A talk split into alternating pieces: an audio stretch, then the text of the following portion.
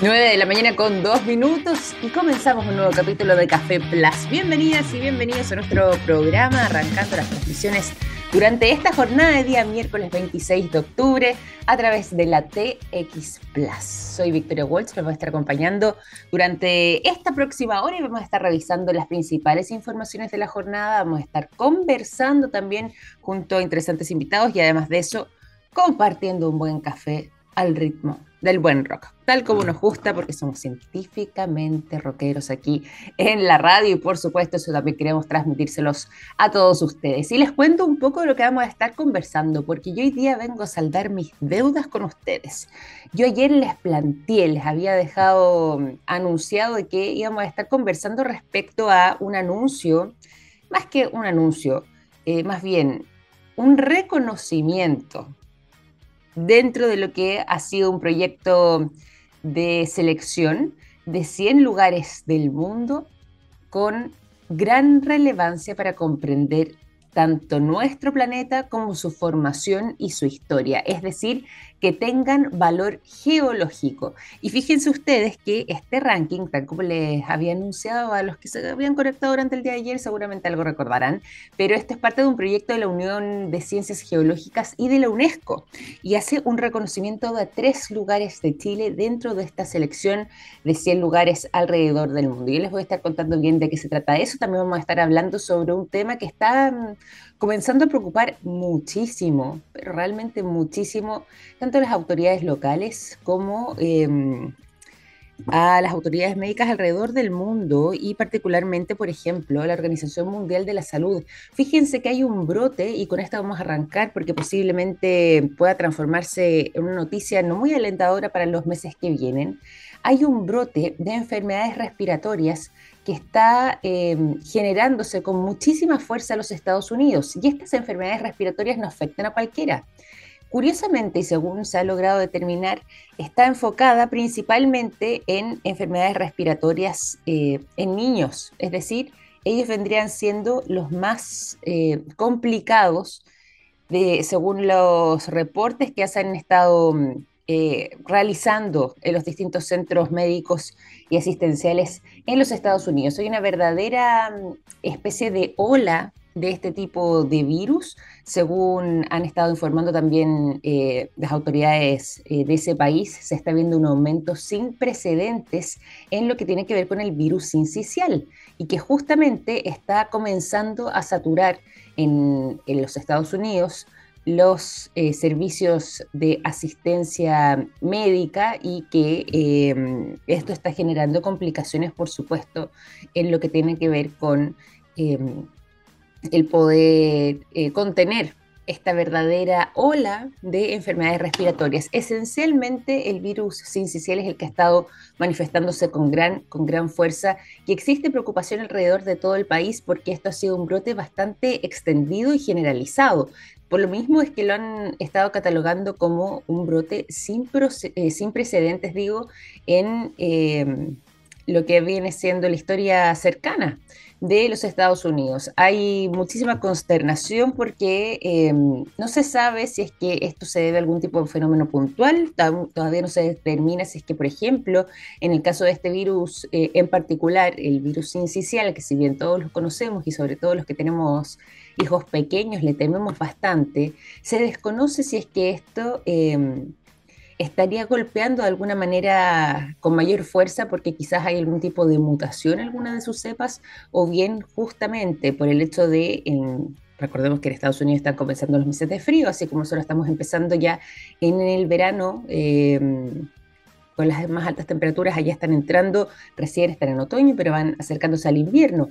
Y eh, se desconoce que justamente también sean quizás, em, como les decía, producto de algún tipo de cepa nueva, o bien si es que eh, hay una mezcla, por decirlo de alguna manera, con el virus de la influenza que también está eh, potenciando el trabajo de este virus incisional en la población de niños más pequeños. Eh, normalmente, como dicen las autoridades locales, por ejemplo, hay acá un especialista de, eh, la Universidad de Yale. Él es facultativo, él es médico, pero además es académico de esa casa de estudios, él señalaba que si bien, de, perdón, digo su nombre además, doctor Thomas Murray, que ha sido eh, entrevistado en diversos medios de comunicación, él señala que antiguamente, y tal como ocurre también, por ejemplo, acá en Chile, había una especie de estacionalidad para los distintos tipos de virus, es decir, se asociaban mucho más los virus respiratorios al invierno, la influenza también caería dentro de ese rango,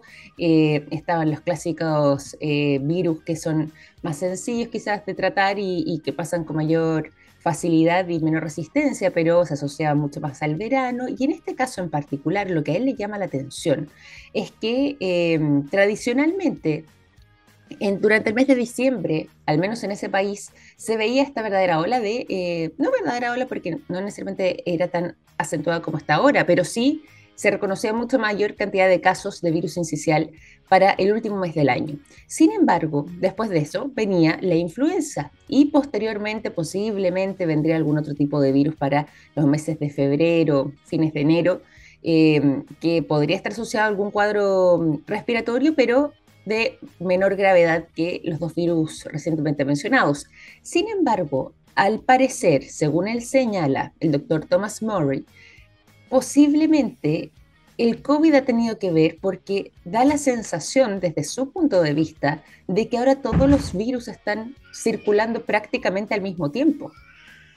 Es decir, que tanto el virus sincicial como la influenza y el propio COVID están eh, actuando de manera simultánea y eso es lo que ha generado este brote que ya está causando noticia y que por supuesto además no deja de preocupar no solamente las eh, autoridades de los Estados Unidos, a quienes toman decisiones, eh, por supuesto además a quienes trabajan y se desempeña en los distintos centros asistenciales y médicos, sino que también eh, genera la observación de parte de la Organización Mundial de la Salud, porque se teme de que esto podría comenzar a replicarse no solamente en Estados Unidos, sino que también en algunos otros puntos de eh, nuestro planeta. Esperemos que, si bien nosotros estamos entrando en los meses de verano, se nos viene un poco más alentador el panorama, eh, esto no termine convirtiéndose en una realidad. Estamos a tiempo, todavía tenemos bastantes meses por delante para tomar decisiones en ese sentido y evitar que lo que estamos viendo en el hemisferio norte se replique por acá.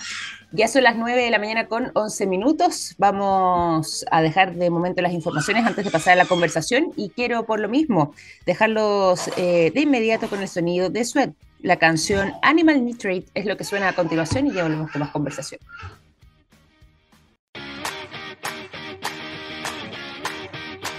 9 de la mañana con 16 minutos. Continuamos durante este día miércoles aquí en Café Plus conversando tal como les habíamos anunciado y por lo mismo es que em, el día de hoy quiero contarles respecto a una convocatoria bien interesante que busca o que tiene más bien como objetivo activar la colaboración y el desarrollo de soluciones que sean innovadoras y que estén en torno a mm, áreas eh, que permitan que nuestro país transite o avance hacia el desarrollo sostenible.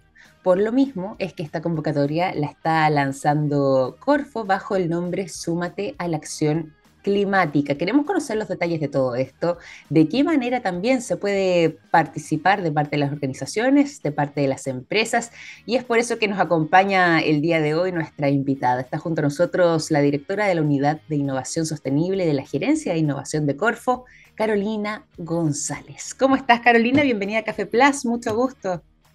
Muchas gracias, Victoria. Eh, muchas gracias a todos también ahí los oyentes. Un gran saludo y feliz de poder conversar contigo respecto a esta iniciativa que está lanzando la Gerencia de Innovación de Corp.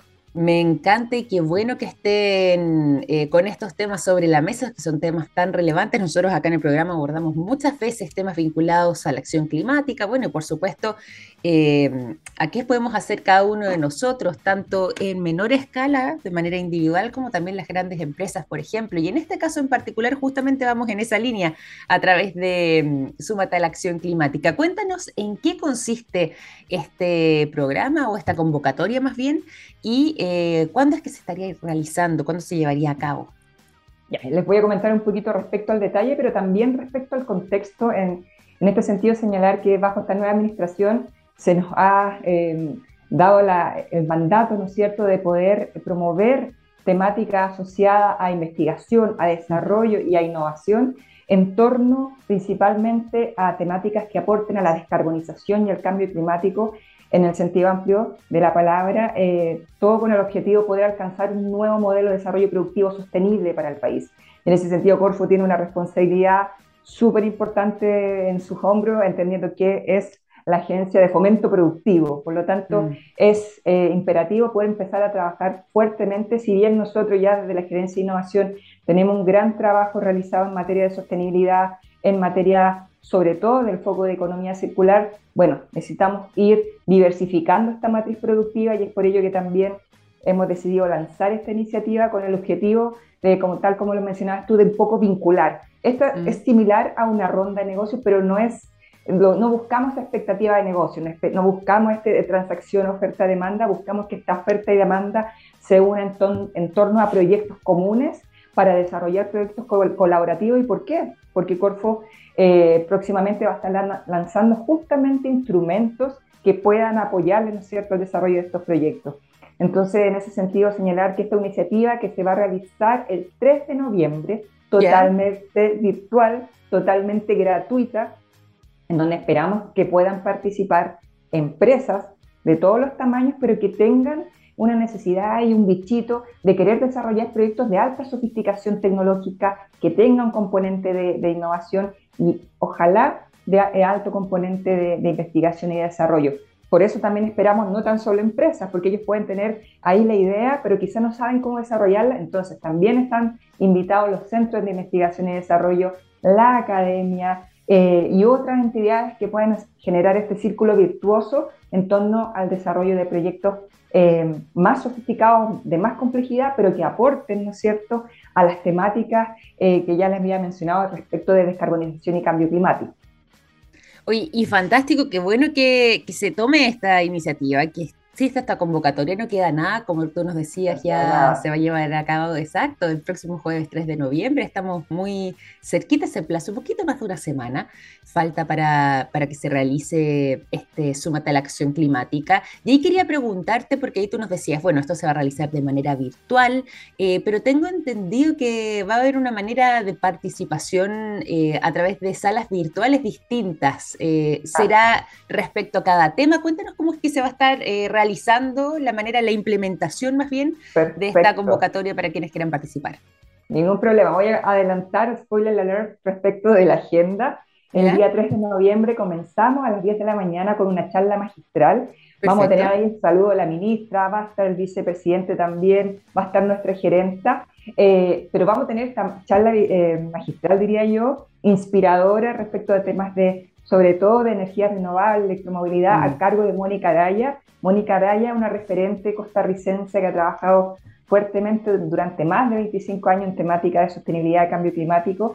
Eh, ella es experta sobre todo, ahora está asesorando temas de, electromovilidad y movilidad en transporte, eh, principalmente asociada a la COP26. También está participando mm. activamente en otras temáticas de la COP27. Entonces, eh, es un speaker que realmente vale la pena escuchar y también va a estar como facilitadora técnica dentro de una de las mesas ahí de Clean Cities y electromovilidad. Entonces, la idea principal es que luego de esta, charla magistral vayamos todos motivados, ¿no es cierto?, a cada una de nuestras salitas virtuales, pero estas salas son temáticas, ojo ahí. Entonces, es súper importante que cuando se inscriban, ustedes digan, yo quiero desarrollar un proyecto en el marco de eh, tecnologías del agua. Entonces tenemos para ustedes eh, ahí la mesa de tecnología de agua, van a ver actores relacionados con el agua, eh, tenemos mesa ahí, hay un gran interés por economía circular, em, ahí hay una alta demanda, pero también queremos propiciar otros temas como por ejemplo ESG, bonos de carbono, ahí va a estar Aldo Cerda, ¿no es cierto? Van a haber facilitadores técnicos que tienen el conocimiento, el know-how que les va a poder ayudar, ¿no es cierto?, a avanzar en la idea, en el proyecto que ustedes tienen eh, en, la mesa y sobre todo van a ver ahí todas las colaboraciones necesarias para que se concrete y desde Corfo vamos a hacer todo acá para poder entregarle el financiamiento para que eventualmente ustedes puedan postular sus, sus proyectos, ¿no es cierto? Hay una postulación previa, pero para que puedan desarrollar esto. Entonces, en líneas generales, hay al menos entre 8 y 10 temáticas que estamos abordando todos en el marco de, de esta acción climática ya les mencioné economía circular, electromovilidad, también hay, temas basados en la, en la naturaleza, eh, soluciones basadas en la naturaleza que he tenido gran interés también. Eh, entonces los invito, los invito a, revisar la página innovaimpacta.cl en el banner Súmate la acción climática, donde se van a poder inscribir. pero también conocer cuáles son estos, son estos nodos temáticos y sus facilitadores técnicos también. Vamos a tener facilitadores metodológicos que nos van a permitir entrar en esta conversa de vinculación, ¿no es cierto?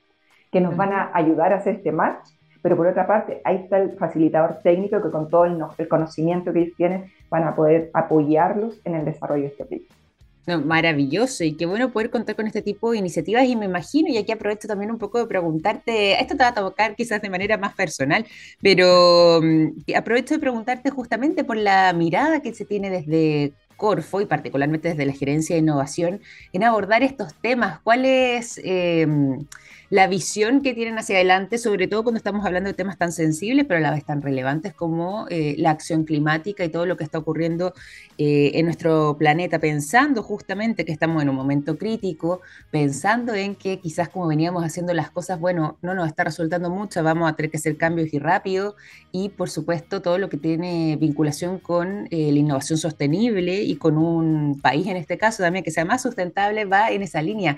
¿Cuál es la mirada entonces que tiene ustedes desde, ya sea la gerencia de innovación o si bien esto está ya eh, más extendido hacia el resto de Corfo, bueno, ¿desde qué prisma lo están viendo? Mira, hablar, claro, desde la gerencia nosotros ya venimos trabajando hace mucho tiempo en temática social e innovación de triple impacto. ¿Qué es lo que queremos nosotros? Poder motivar a que las empresas, ¿no es cierto?, puedan desarrollar proyectos de innovación, pero que tengan, además del impacto económico, un impacto social y ambiental. Entonces ya comenzamos este trabajo, ya comenzamos ese, cambio de switch a través, por ejemplo, de, la, promover modelos de desarrollo eh, más circulares, ¿no es cierto? Entonces ya, hemos ido cambiando un poco la mirada de la empresa, ya vemos que los desechos no son un problema, sino que una oportunidad de negocio. Entonces, durante este tiempo hemos ido trabajando en eso. A nivel más corporativo, tal como les mencionaba anteriormente, hay un plan de trabajo en torno a este nuevo modelo de desarrollo productivo sostenible en donde se pretende eh, trabajar en temas de descentralización, ¿no es cierto? En temas obviamente asociados a la sostenibilidad, pero sobre todo en materia de diversificación productiva sostenible. ¿Qué quiere decir esto? Que, no, no, que empecemos a mover la aguja en donde eh, los sectores tradicionales, ¿no es cierto?, como la minería, eh, sean, sean, un componente importante, mm. pero también tenemos que dar un salto a a poder generar este valor agregado, ¿no es cierto? Eh, y en ese sentido, hay un comité, por ejemplo, de hidrógeno verde que se está trabajando interministerialmente que quiere promover y potenciar, eh, ¿no es cierto?, al hidrógeno verde, pero en toda su cadena productiva, ¿ya? Acá lo que nos falta también es fortalecer fuertemente el tema de capacidades. Muchas veces hay proyectos que no se pueden desarrollar por capacidades técnicas que no las tiene la empresa o tampoco lo tiene la academia. Entonces, hay todo un círculo virtuoso que tenemos que generar en torno a nuevas industrias, ¿no es cierto?, que nos van a permitir conseguir este desarrollo sostenible. Esperamos al 2030 para poder aportar ahí a la agenda, pero también, también hay metas asociadas a la descarbonización al 2050. Entonces, Corfo se ha querido manifestar a través de principalmente desde nuestro ámbito de acción, a través de eh, proyectos de, una mayor sofisticación, una mayor complejidad, entendiendo también las necesidades de estas nuevas industrias, ¿no es cierto? Eh, y por eso también hacemos el llamado de que ojalá ah, vengan todas aquellas empresas que están interesadas en el desarrollo de, la investigación el desarrollo dentro de, y la quieren desarrollar, y también hay otros incentivos como la ley de incentivo tributario, tributario perdón, entonces, hay instrumentos que, que, se pueden utilizar eh, para poder incrementar este gasto en I+.D. Que, que está bastante bajo en nuestro país dentro de la empresa y Corfo desde ese punto de vista eh, hace lo que apunta. Ojalá que después, no sé, digamos en dos años más, todos los proyectos de innovación, todos los proyectos de investigación y desarrollo tengan componentes eh, componente sostenible, ya sea desde el punto de vista social o ambiental, además del económico. Oye, y por lo mismo voy a quedar con esa idea que mencionaste recién, eh, para preguntarte y justamente conocer un poco también cómo es la realidad de nuestro país, porque yo te preguntaba, claro, la mirada que tienen desde Corfo y particularmente desde la gerencia de innovación frente a este tema, pero eh, tú decías recién que todavía nos falta en Chile eh, que exista... Mm, eh, mayor presencia eh, de, eh, o, un ecosistema nacional más profundo de empresas que estén en la línea del I más D. Yo por eso quería preguntarte cómo ves tú la radiografía, si pudiéramos quizá explicarla, de lo que está ocurriendo justamente con las empresas en ese sentido. ¿Estamos atrasados? ¿Estamos recién subiéndonos al carro? ¿Hay buenas proyecciones hacia adelante o todavía quizá estamos un poco atrás? ¿Cuál es más o menos el escenario? Mira, en líneas generales yo creo que no es que estemos atrasados, yo creo que hemos tenido grandes avances, sobre todo estos últimos cuatro años en materia de, de incentivo tributario. No obstante ello, todavía no se mueve gran, de manera importante o significativa la aguja en cuanto a estadísticas. Mm. Eh, el Ministerio de Economía, a ver, si mal no me equivoco, 15, 16%, eh, más o menos la, estadística se basa en eso, de, que no del gasto de I más D dentro de la empresa. Entonces, seguimos teniendo estos, estos porcentajes bastante, como que no, no, no, movemos mucho la aguja. No obstante ello, hay instrumentos y las empresas sí están interesadas. Acá lo importante es señalar que hay que convocar no tan solo las grandes empresas, porque las grandes empresas en líneas mm. generales ya tienen instaurado el tema de los departamentos de innovación, de los departamentos de, investigación y desarrollo, entonces, tienen todo ahí un, ecosistema más bien desarrollado. Hay que ir motivando a las medianas, hay que ir motivando también a las pequeñas, porque ahí es donde creo que hay hay una una oportunidad de mejora. ¿no? me gusta hablar de debilidad, pero sino de fortalecer, y para eso estamos nosotros como cuerpo, de fortalecer ese ecosistema, de que más y más empresas logren certificarse, ¿no es cierto? Pero también que más y más empresas vayan postulando proyectos que tengan relación a, a, la I+D, pero también a la sostenibilidad, ¿no es cierto? O sea, estos son desafíos país, son desafíos que están para quedarse. La adaptación al cambio climático es el gran tema que nos pega a nosotros como país. Mm. Más allá de la mitigación, nosotros no tenemos grandes cantidades de emisiones y difícilmente esperamos que China o India, va a ser una conversación muy larga esa, de que ellos cambien su matriz, eh, matriz energética y eso, esas son nuestras conversaciones. Entonces, tenemos que hacernos cargo de las grandes necesidades, como por ejemplo la adaptación. Y ese punto de vista lo que nosotros tenemos que motivar ahí a, la empresa que postulen eh, en, estas, en estas líneas. Y por lo mismo también para quienes están sumando a la conversación, cuando son las 9 de la mañana con 30 minutos, les cuento que estamos conversando junto a la directora de la Unidad de Innovación Sostenible de la Gerencia de Innovación de Corfo, está junto a nosotros Carolina González. Estamos hablando de eh, innovaciones sostenibles desde la mirada que se tiene desde esta gerencia de innovación en Corfo y sobre todo, y un poco fue también eh, el puntapié inicial de esta conversación, sobre una convocatoria que se va a estar realizando además el próximo día jueves 3 de noviembre, llamada Súmate a la acción climática y que busca dentro de eso, o más bien tiene como objetivo poder activar la colaboración y además el desarrollo de soluciones innovadoras en torno a áreas eh, que favorezcan el desarrollo sostenible de nuestro país. Por lo mismo, Carolina, para aprovechar también los minutos que nos van quedando en la conversación y un poco volviendo a lo que tiene que ver con la convocatoria. Tú nos has mencionado la manera en la que se puede participar de parte de las organizaciones o de parte de las empresas que estén interesados. Nos decías ahí el sitio web, el banner, pero ¿te parece si lo recordamos para quienes se van sumando y por qué también eh, le harías esta invitación a quienes nos escuchan a ser parte de este Súmate a la Acción Climática? ¿Cuál está o dónde está puesta ahí la relevancia? ¿Cuál es el tipo de vínculo que se quiere generar para adelante? De manera que podamos como país también ir transitando y reactivándonos en eh, lo que tiene que ver con Em, el desarrollo sostenible de Chile. Feliz de recordarle ahí todo, pero importante señalar que esta actividad, esta iniciativa tiene por objetivo principal, como ya lo mencioné, vincular. Vincular mm. para que aquí vamos a generar proyectos de desarrollo colaborativo de alta sofisticación, que haya arte y más de, que haya arte e innovación. Pero mm. todos me van a decir, pero ya, lo vamos a generar, vamos a generar la idea, entonces, ¿cómo lo hacemos? ¿Cómo lo podemos en práctica? Bueno, Porfo está generando la herramienta, está generando cientos de instrumentos de, financiamiento para que justamente logremos ahí concretar estos proyectos colaborativos. Entonces es importante señalar que eh, inscribirse les va a permitir un poco conocer eh, el ecosistema, ¿no es cierto? Que técnicamente cuáles son los temas de vanguardia, las tendencias y obviamente también las necesidades que tenemos como país y cómo podemos solucionarlas eh, con el conocimiento local, ¿no es cierto? Entonces, por eso la invitación, por eso la vinculación, ustedes pueden acceder a la web innovaimpacta.cl, el banner Súmate a la Acción Climática, donde está toda la información de esta iniciativa. Esperamos el cierre para el 28 de octubre, ahí en la página web va a estar. De, las inscripciones. Sí, de la inscripción. Así que estamos ahí a puerta de cerrar. Lo invitamos a todos a inscribirse. Ojalá estos días se llenen. Siempre los chilenos hacemos todo ahí a última hora, así que lo, esperamos.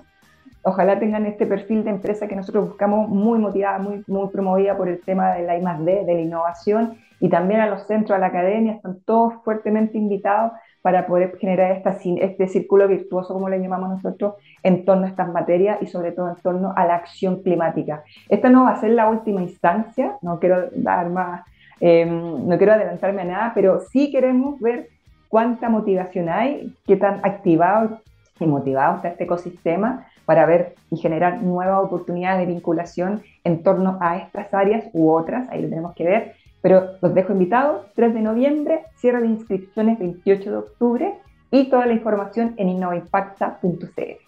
Oye, y eso sí que vamos a ponerle hincapié también. Quedan dos días para inscribirse, eh, más allá de que comience el 3 de noviembre para quienes quieran participar. Es súper fácil inscribirse también, así que eso está, eso está bueno, que sea lo más fácil, lo más ameno, lo más amigable posible para que eh, favorezcamos ahí también la inscripción, pero recordar entonces que esta convocatoria, si bien se va a estar realizando el 3 de noviembre, cierra eh, sus inscripciones el 28, sí, nos quedan dos, jornadas. Y, una, y, una, actividad nacional, a escala nacional, esto nos permite la virtualidad, así que todos a inscribirse de Arica Magallanes hay algunas regiones que están bastante bajitas, y que también hago el mm. llamado porque hay harto ecosistema regional que a veces siente que no tiene la oportunidad por el centralismo. Nosotros acá estamos dando y abriendo las puertas ahí para que tenga todo, todo el mundo de Arica Magallanes a inscribirse y a participar de estas instancias de colaboración. No, fantástico. Y qué buena manera también de ir activando la colaboración, el desarrollo de soluciones innovadoras que vayan en esta línea. Así que excelente iniciativa y que se vayan sumando, ya no queda nada. Entonces, estas dos jornadas para eh, hasta el 28 de octubre para poder inscribirse, sumarse entonces a esta iniciativa, súmate a la acción climática que se va a estar desarrollando el próximo jueves 3 de noviembre, iniciativa que por lo demás eh, nos está contando Carolina y que nace de la Gerencia de Innovación de Corfo. Te quiero agradecer además, Carolina, por esta conversación, por habernos acompañado en este capítulo de Café Plus. Muchas gracias a ustedes por la invitación, por, eh, nos permite extender la invitación y nada, lo esperamos el 3 de noviembre. Fantástico, fantástico. Ahí hacemos eco entonces de esta invitación. Carolina González. directora de la Unidad de Innovación Sostenible de la Gerencia de Innovación de Corfo, conversando con nosotros durante esta mañana aquí en Café Plus. Nosotros vamos a continuar con la información, pero antes de irnos a las noticias de la jornada, los quiero dejar con el sonido de Royal Blood. La canción Don't Tell es lo que suena a continuación y ya seguimos con más Café Plus. 9 de la mañana con 39 minutos. Seguimos en Café Plus y ahora sí nos vamos a la información entonces. Ya les había contado y les había anunciado que íbamos a estar conversando sobre Em, esta iniciativa que impulsó la UNESCO que busca promover la preservación de lugares que sean patrimonio geológico mundial. Y Chile tiene gran relevancia en todo esto, porque por lo mismo en este proyecto en conjunto con la Unión Internacional de Ciencias Geológicas se hizo la publicación del listado de tres, eh, perdón, de tres, de 100 lugares alrededor del mundo, de los cuales tres son de Chile nada más y nada menos que el norte de nuestro país está de protagonista, pero también el sur. ¿ah? Les cuento que los geysers del Tatio, que es el mayor campo geotermal que se puede encontrar en todo nuestro hemisferio, encabeza la lista, junto también a eh, los puquios del Salar de Yamara, que es un lugar que em, ha sido objeto de estudio principalmente porque en ese sector se podría haber originado gran parte de la vida que conocemos en nuestro planeta. Por eso es de gran relevancia geológica. Y además de eso, nada más y nada menos que en el sur de nuestro país, destacando las Torres del Paine, eh, todo esto gracias al intrusivo mioceno que eh, también ha logrado destacar y que se ha convertido en un objeto no solamente de atracción turística por su inigualable belleza, quienes han tenido la oportunidad de conocerlos, eh, Realmente las Torres del Paine es fantástico. Pero también, como les decía recién, entonces por este valor en su patrimonio, patrimonio geológico, donde eh, destaca entonces, eh, gracias a este mioceno, eh, las Torres del Paine por su valor en todo esto. Como les decía recién, es un listado de 100 lugares del mundo, todos estos ya han sido proclamados como sitios de patrimonio geológico mundial y van a ser presentados formalmente em, y ya están siendo presentados más bien durante estos días. Fíjense que hasta el 28 de octubre, y esto comenzó durante la jornada del día de ayer, en el Geoparque Mundial de la UNESCO, que se está realizando en Sumaya, en España, se está haciendo la presentación entonces, no solamente de este listado, sino que además han aprovechado a realizar un evento eh, que conmemore justamente los 60 años de trabajo de esta institución eh, que han estado unificándose en este caso en particular para también poder, junto a eh, organizaciones científicas a nivel global y también con otros 121 miembros eh, de distintos lugares del mundo, representar a más de un millón de geocientíficos y geocientíficas que han estado trabajando justamente no solamente en la confección, por supuesto, de esta línea, sino que en la conservación, en la preservación de todo este patrimonio geológico. ¿Qué otros lugares se les ocurren a ustedes que pueden eh, escabezar o estar dentro del listado de estos 100 lugares de patrimonio geológico que destaca la UNESCO? Bueno, les doy algunas pistas, seguramente más de alguno de ustedes ya habrá imaginado que eh, el Monte Everest podía estar ahí. Y por supuesto que así es, es eh, un punto de observación y de atracción eh, turística, como decíamos también, pero sobre todo geológica, porque em, lo que interesa de, por ejemplo, ese lugar del mundo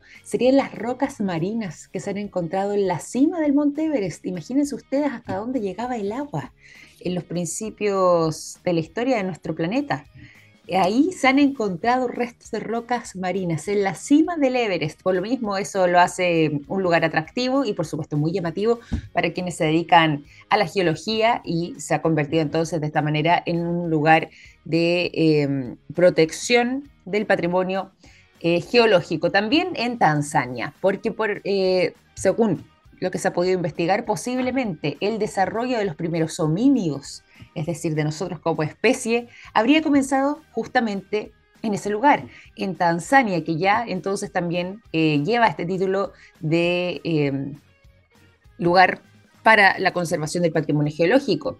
También se han eh, situado eh, algunos rincones de Australia, precisamente para poder comprender el origen de la vida en nuestro planeta desde ese país y también en China.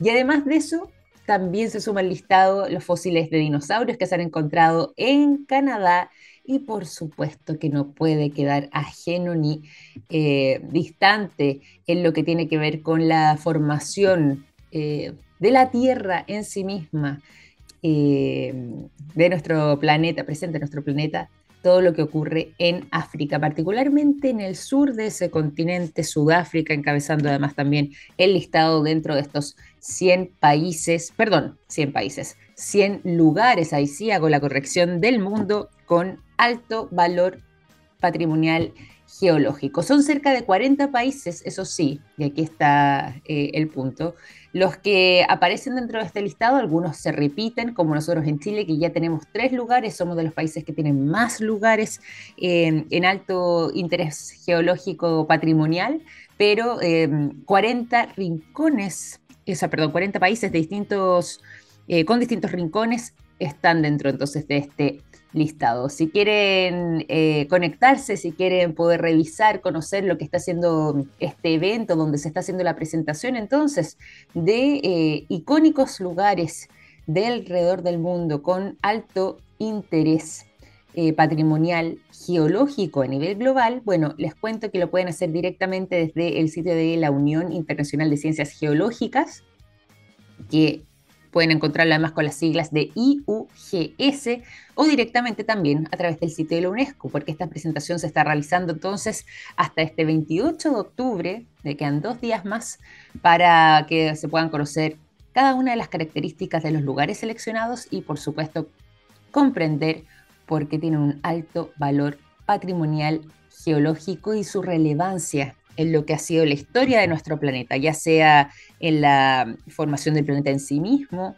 en su diversidad geológica, su gran variedad también quizás em, en temas naturales, eh, en lo que tiene que ver con eh, la preservación, pero también, por supuesto, en el desarrollo de nuestra especie, de los seres humanos. Así que mm, interesante este listado, pero Chile entonces con tres posiciones dentro de este ranking donde destacan las Torres del Paine, los geysers del Tatio y los puquios del Salar de Yamara.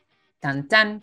Así que con esta información vamos a hacer lo siguiente. Tenemos mucho más para contarles, muchísimas más novedades y noticias durante esta mañana de día miércoles 26 de octubre. Pero antes de eso quiero dejarlos con música. Vamos a pasar el sonido de Pearl Jam con la canción I Am Mine y luego seguimos con más conversación.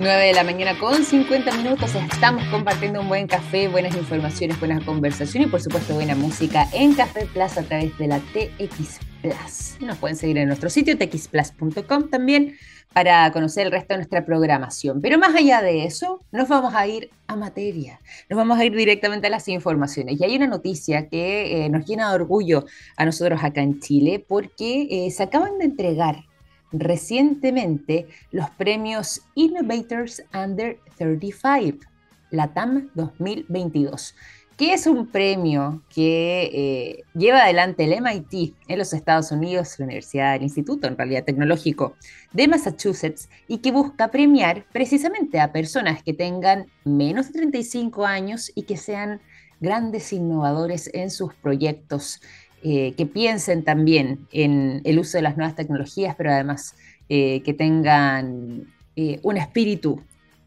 que sea perdurable en el tiempo, pensando en temas de sostenibilidad, sustentabilidad también, y por supuesto, sobre todo el gran protagonista es la innovación en todo esto. Y fíjense que hay cinco científicos chilenos que están dentro de estas de estos requisitos para la entrega de estos premios que acaban de ser galardoneados precisamente en los premios Innovators Under 35 Latam 2022.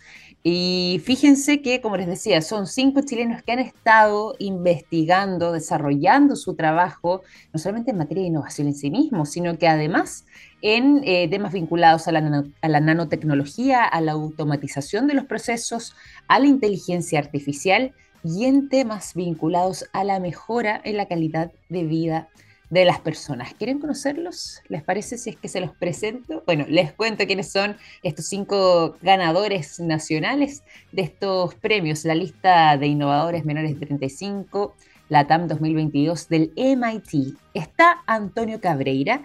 Él eh, fue reconocido por su monitoreo fitosanitario, automatizando el uso eh, y reduciendo el uso e impacto de los insecticidas minimizando las pérdidas en las cosechas. También está Cristóbal Parrado, que eh, fue galardoneado en esta oportunidad por eh, la utilización de la inteligencia artificial en la mejora productiva de plantas solares, algo que en Chile se nos da muy bien, y la aceleración de la transición ecológica. Otro chileno reconocido fue Felipe Elgueta. Todo esto por su trabajo en lo que tiene que ver con el desarrollo de inteligencia artificial implementada en las agendas médicas de manera automatizados para lograr evitar las largas filas, sobre todo enfocado dentro de su proyecto en eh, los sectores y grupos de personas más vulnerables. Hay una chilena que también está dentro de este listado, su nombre es Josefa Cortés, fue galardoneada y recibió su premio de parte del MIT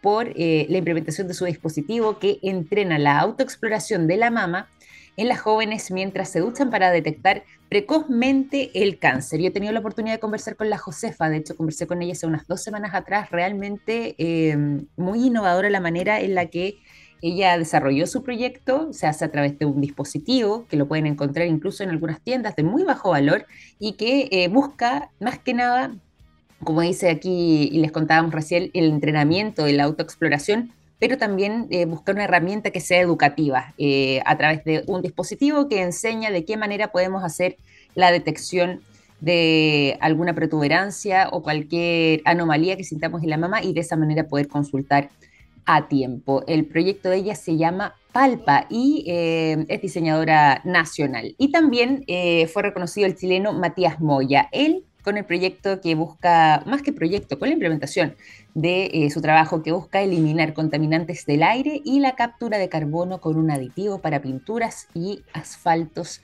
que utiliza nanotecnología de precisión. Aquí están los cinco chilenos ganadores, son 35 en total dentro del continente, más que del continente en realidad lo vamos a extender un poco más porque esto es dentro de Latinoamérica y en este caso en particular eh, hay cuatro jóvenes chilenos y una mujer joven chilena que eh, se llevan entonces eh, estos reconocimientos, este premio y que están dentro del listado de los Innovators Under 35 Latam 2022 que entrega nada más y nada menos que el MIT, el Instituto Tecnológico de Massachusetts. Así que eh, hay gente, sobre todo gente joven, no solamente con eh, nobles intenciones, sino que además está haciendo muy bien las cosas y que están siendo desarrollados a nivel global gracias a estas innovaciones que contribuyen al bienestar de las personas a la implementación de nuevas tecnologías y, por supuesto, también, según eh, se describe de parte del propio premio, al desarrollo de las ciencias